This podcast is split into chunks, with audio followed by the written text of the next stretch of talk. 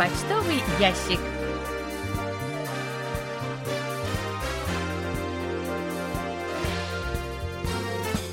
Дорогие друзья, в эфире программа по письмам слушателей Всемирного радио КБС. В студии Анна Витенко и Джонни. За режиссерским пультом Настя.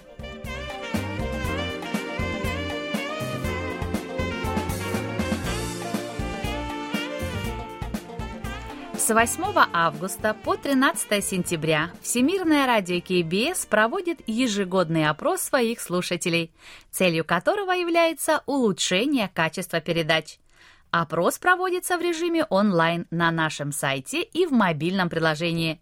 Войти на страницу опроса можно по ссылке в верхней части домашней страницы. Анкеты анонимные, все ответы используются исключительно в статистических целях. Респонденты, отобранные путем жеребьевки, получат памятные призы. Для того, чтобы мы могли проинформировать вас о призе, не забудьте указать в анкете адрес электронной почты. Мы завершили прием заявок на участие в седьмом конкурсе корейского языка, который проводит Всемирное радио КБС. Его тема «Метавселенная на корейском». Большое спасибо всем, кто прислал свои конкурсные работы. 17 августа мы объявим финалистов отборочного тура. 19 августа будут объявлены победители акции Метавселенной. С 19 по 29 августа пройдет голосование за лауреата приза зрительских симпатий. Напомним, что с 13 июня 2022 года наша передача, выходящая в эфир с 18.00 до 19.00 по Гринвичу, транслируется на частоте 15265 кГц. Трансляция на частоте 11785 кГц прекращена. Остальные частоты и время вещания остались без изменения. Приглашаем вас посмотреть видеоролики с субтитрами наших литературных передач «Аудиосказки всему миру» давным-давно в Корее. Выпуски добавляются еженедельно. Посмотреть аудиофайлы можно, зайдя с главной страницы нашего сайта в соответствующий раздел по ссылкам темы или YouTube. Те же видеоролики доступны и в разделе «Аудиоклипы» поисковой системы Naver. Вы можете знакомиться с материалами нашего сайта и слушать наши передачи с помощью универсальных приложений Всемирного радио КБС для мобильных устройств KBS World Radio Mobile или KBS World Radio On Air. Их легко загрузить с помощью магазинов приложений Google Play и App Store в зависимости от операционной системы вашего мобильного устройства. В поиске наберите KBS World Radio.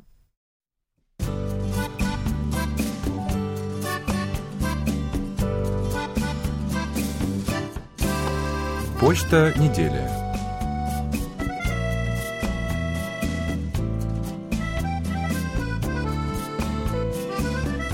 Вячеслав Дударкин из Харькова пишет. Поздравляю сотрудников русской службы и других служб KBS World Radio, а также весь корейский народ с 70-летием освобождения Кореи от японского колониального ига. Желаю вам мира, удачи и процветания – а японские политики должны прекратить искажать историю и посягать на территорию Кореи. Выражаю соболезнования в связи с погибшими и пострадавшими в результате стихийного бедствия в вашей стране. Желаю скорейшего выздоровления всем пострадавшим. Выражаю сочувствие родным и близким погибших. Вячеслав, большое спасибо за поздравления и слова сочувствия. Надежда Бондаренко из Москвы пишет. Прием передач хороший. Прошу прощения за редкие рапорты. Много забот. Надежда, прекрасно вас понимаем. Большая семья, много забот. Большое спасибо за письма и рапорты, пусть даже и редкие. Игорь Кольки из Москвы пишет. С большим удовольствием принял участие в электронном опросе, который вы ежегодно проводите среди своих слушателей. Признаюсь, что на этапе вопроса о том, что бы хотелось поменять в работе KBS World Radio, я написал свой вариант. Мне, как и другим моим коллегам по хобби, хотелось бы возвращения к допандемийной верификационной политике вашей станции, а именно, чтобы слушатели более активно поощрялись за рапорты и письма в редакцию бумажными QSL-карточками.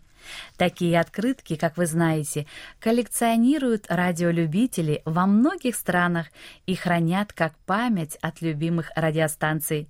Во всем остальном мне очень нравится все, чем живет KBS World Radio в эфире. Содержанием программ и рубрик, информативностью и актуальностью новостей. Игорь, большое спасибо за вашу активность. Как только в полной мере возобновится почтовый обмен, обязательно вернемся к рассылке верификационных карточек. Николай Ларин из села Жаворонки Московской области пишет – из сообщения вашего радио стало известно о том, что центральные районы Южной Кореи охвачены ливнями, которые привели к гибели людей, а экономике нанесен значительный ущерб. Выражаю корейскому народу соболезнования по поводу гибели людей. В это же время ливни, которые привели к наводнению в некоторых районах Москвы и Подмосковья, привели к гибели трех человек, работающих в системе канализации Москвы. Обидно, что руководство не предупредило рабочих о приближающейся грозе и не запретило им работать в колодцах. В то же время меня радует сообщение вашего радио о том, что южнокорейские судостроители сохранили лидерство на мировом рынке. В июне на их долю пришлась половина мировых заказов на суда. Желаю южнокорейским судостроителям новых успехов. Николай Егорович, спасибо за письмо, соболезнования и пожелания, а также за внимание к нашим передачам. Михаил Портнов из Москвы пишет. Дорогие друзья, большое спасибо за интересные передачи. С удовольствием слушаю программу «Сеул сегодня». В выпуске 9 августа вы рассказали о новых достопримечательностях Кореи, которые появятся в ближайшее время – Среди них колесо обозрения «Сеульский глаз».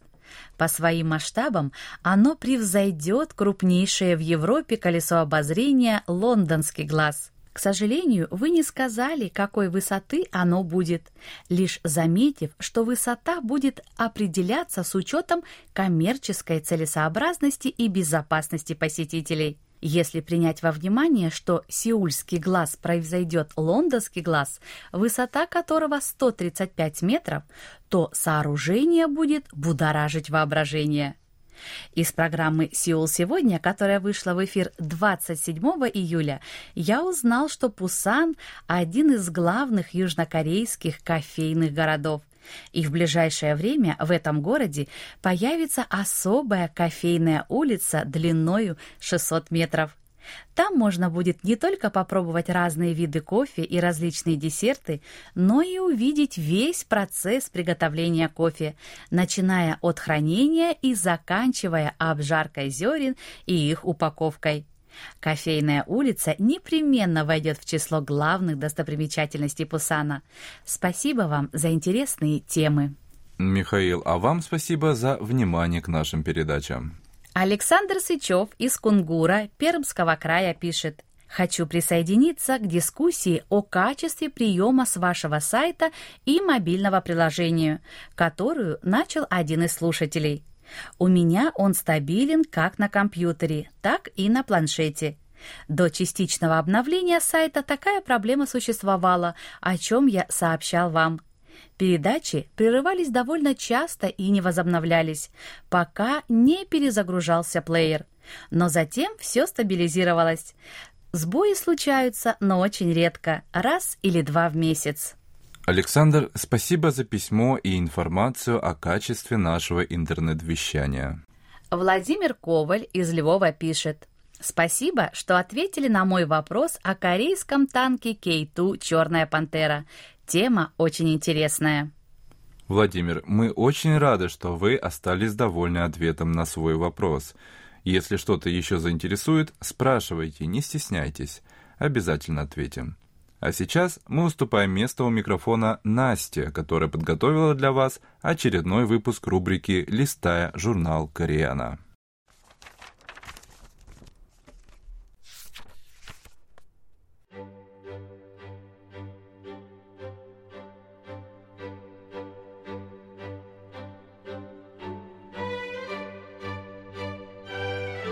Листая журнал Кореяна – Дорогие радиослушатели, в эфире «Листая журнал «Кориана». В этой передаче вы можете послушать самые интересные публикации журнала «Кориана», который издается Корейским фондом. У микрофона Настя.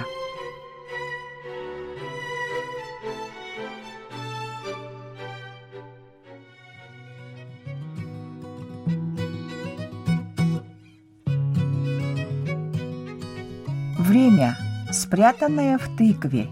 Часть вторая.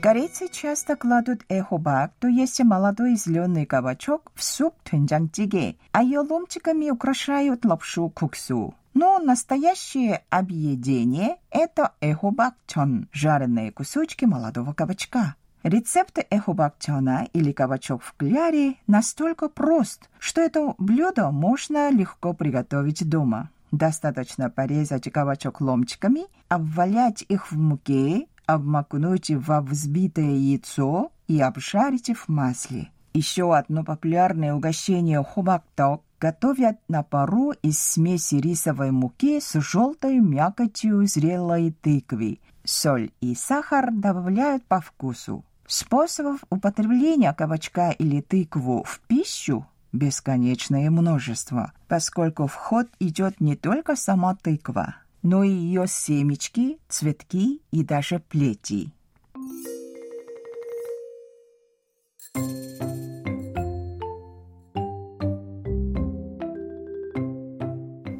Летняя и зимняя. Тыква полна воспоминаний и в то же время соответствует новейшим трендам.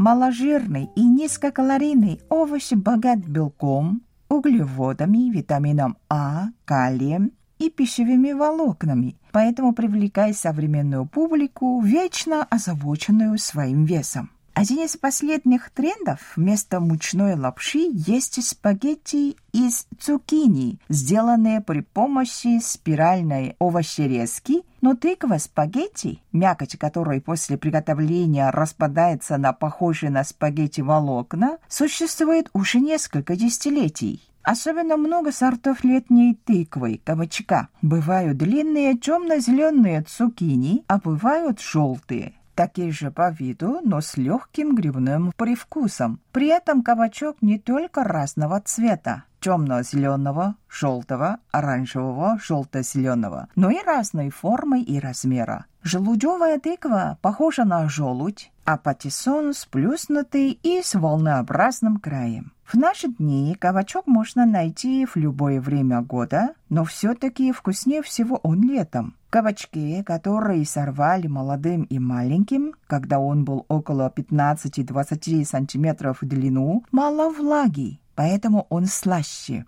Тыква идеально сочетается с продуктами, имеющими насыщенный вкус. В поваренной книге Ши Чонсо «Свод правильных значений» где собраны способы сервировки стола и рецепты позднего периода Чосон, есть рецепт блюда под названием хубаксан. Молодую тыкву, как кабачок, размером с кулак, надрезают наискосок и готовят на пару, после чего заполняют надрезы начинкой из обжаренной говядины с зеленым луком, чесноком, молотым черным перцем, маслом и медом а потом украшаю сверху такими грибами, как шиитаки и вешенка, а также тонкими полосками красного острого перца и омлета. Этому блюду больше ста лет, но оно не уступит любому современному кулинарному изыску, поэтому многие пробуют воспроизвести этот рецепт.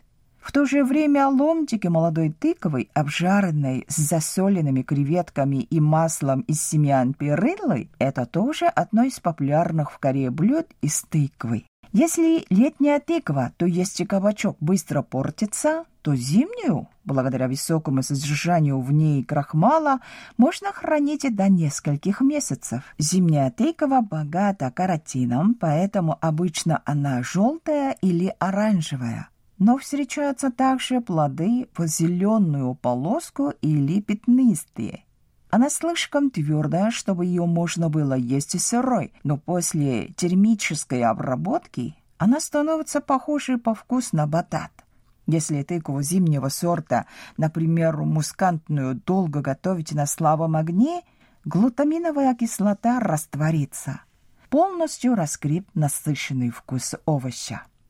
На Западе тыкву кладут в пироги и варят из нее суп, а в Корее зимой перекусывают тыквенной кашей. Тыкву можно также запечь в духовке и есть, полив медом или просто приготовить на пару.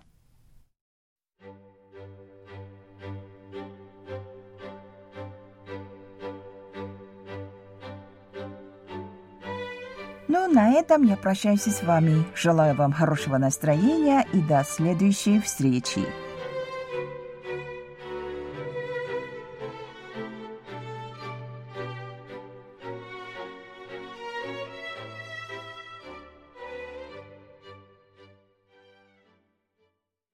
Настя, большое спасибо. Вы послушали очередной выпуск рубрики «Листая журнал Кореяна». Как обычно, ждем ваших отзывов.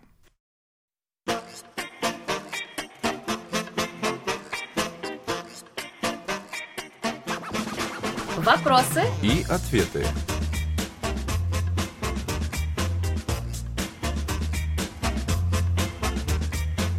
Сегодня прозвучит вторая часть ответа на вопрос Владимира Коваля из Львова о танке Кей-2 «Черная пантера». Мы остановимся на защитных характеристиках танка, а также рассмотрим детали его экспорта за рубеж. Итак, танк K2 обладает хорошими защитными характеристиками. Подробная информация засекречена, но по данным из открытых источников известно, что «Черная пантера» превосходит ныне существующие образцы из серии K1. Как показали испытания танка, K2 способен выдержать прямое попадение снаряда, выпущенного из 120 миллиметровой пушки. Это стало возможным за счет улучшенных показателей реактивной и композитной брони. Ее модульная конструкция обеспечивает возможность без труда добавлять на танк новые виды брони, делая его более защищенным. Это очень важный фактор с учетом скорости развития новых видов вооружения. «Черная пантера» оснащен комплексом активной защиты, основу которого составляют датчики обнаружения пуска ракет. Система предупреждает экипаж об атаке противника. Перед снарядом автоматически выстреливается аэрозольное облако, закрывающее цель как в инфракрасном, так и в оптическом диапазонах. Другой вид активной защиты – система с отстреливающими защитными снарядами – будет установлен на последующей модификации танка K2 PIP. Отличительной особенностью «Черной пантеры» является устройство поддержания положительного давления, обеспечивающее коллективную защиту экипажа от поражающих факторов ядерного взрыва, химического и бактериального оружия. Оно позволяет танкистам отказаться от использования противогазов в экстренных случаях, что положительным образом влияет на их физическое состояние и боеспособность. Таким образом, южнокорейские инженеры проделали большой объем работы. «Черная пантера» заметным образом превосходит другие танки, стоящие на вооружении сухопутных войск Республики Корея. Скорее всего, в ближайшем будущем будут представлены модифицированные версии танка K2 с более совершенными характеристиками атаки и защиты. Между тем, активно ведутся переговоры о поставках танка за рубеж – в отличие от танков серии K1 и K2, производится исключительно с применением южнокорейских технологий. Это открывает большие возможности для его разработчика Hyundai Rotem. Южнокорейская компания сейчас проявляет интерес к выходу на рынок Индии. Дели к 2025 году планирует закупить 1770 основных боевых танков, которые должны прийти на смену уже устаревающим советским Т-72. Пока что вопрос об участии в закупке находится на стадии рассмотрения.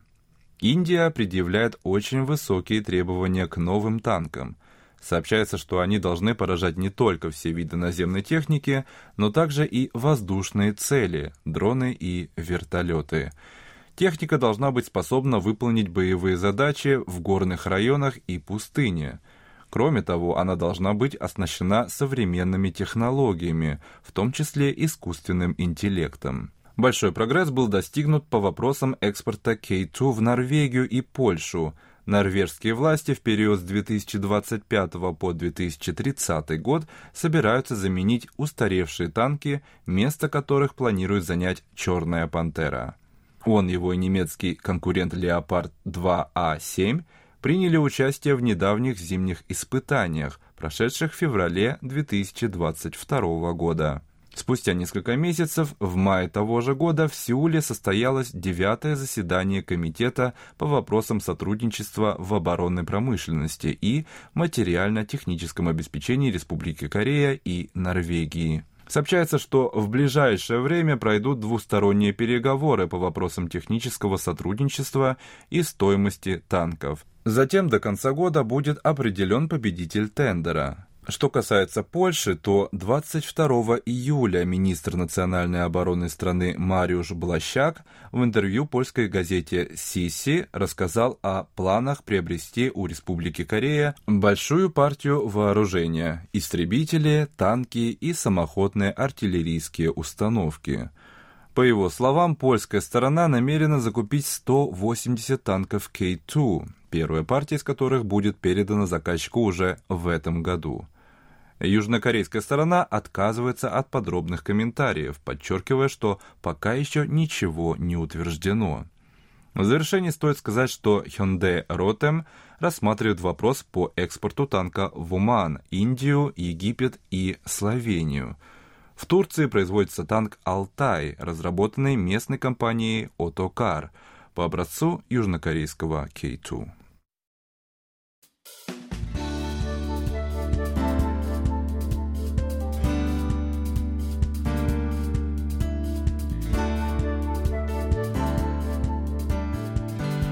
Спасибо за ваши рапорты.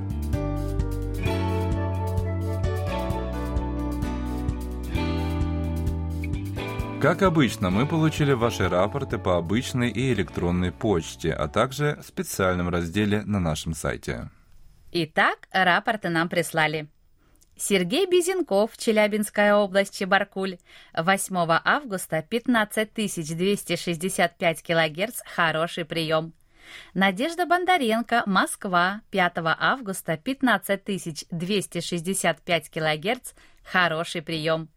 Михаил Бринев, Владимирская область, Петушки, 6-7 августа, 15265 килогерц, средний прием.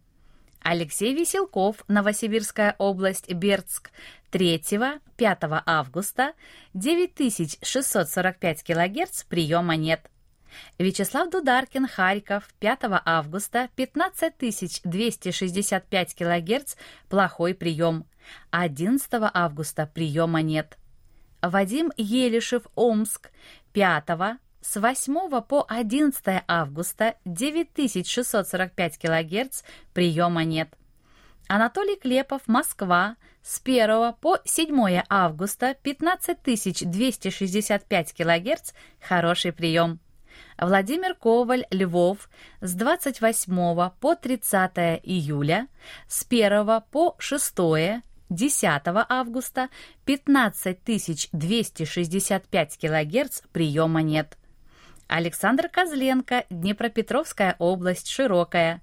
11, 14, 15, 18, 22, 25, 29, 30 июля – 1, 2, 4, 8, 9 августа 15265 кГц – хороший прием. 16-23 июля, 3 августа – средний прием. Игорь Кольки, Москва, 8 августа 15265 кГц – хороший прием. Олег Панько, Брест, 7 августа, 15265 кГц, хороший прием. Михаил Портнов, Москва, 8-9 августа, 15265 кГц, хороший прием. Александр Пруцков, Рязань, с 6 по 27, 29, 31 июля, 3, С 5 по 9 августа 15265 кГц – хороший прием. 28 июля, 2, 4 августа – средний прием. 30 июля, 1 августа – плохой прием. Владимир Рожков, Красноярский край, Канск, 28 июля, 9645 кГц, хороший прием.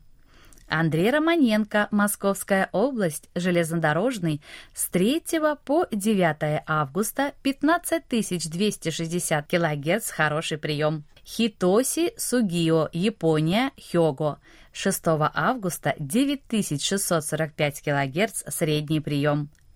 Ривкат Тынчеров, Россия, 5 августа 15265 кГц, средний прием. Андрей Федоров, Санкт-Петербург, 4 с 6 по 11 августа 15260 кГц хороший прием, 5 августа средний прием. Happy birthday,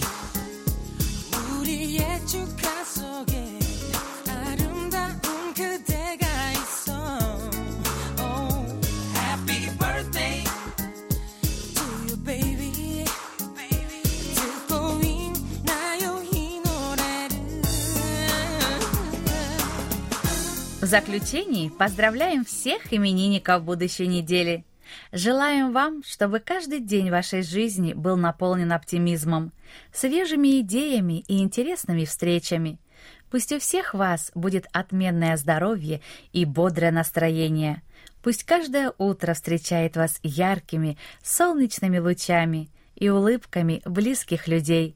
Счастья вам и удач во всех ваших делах – Пусть сбудутся все ваши мечты.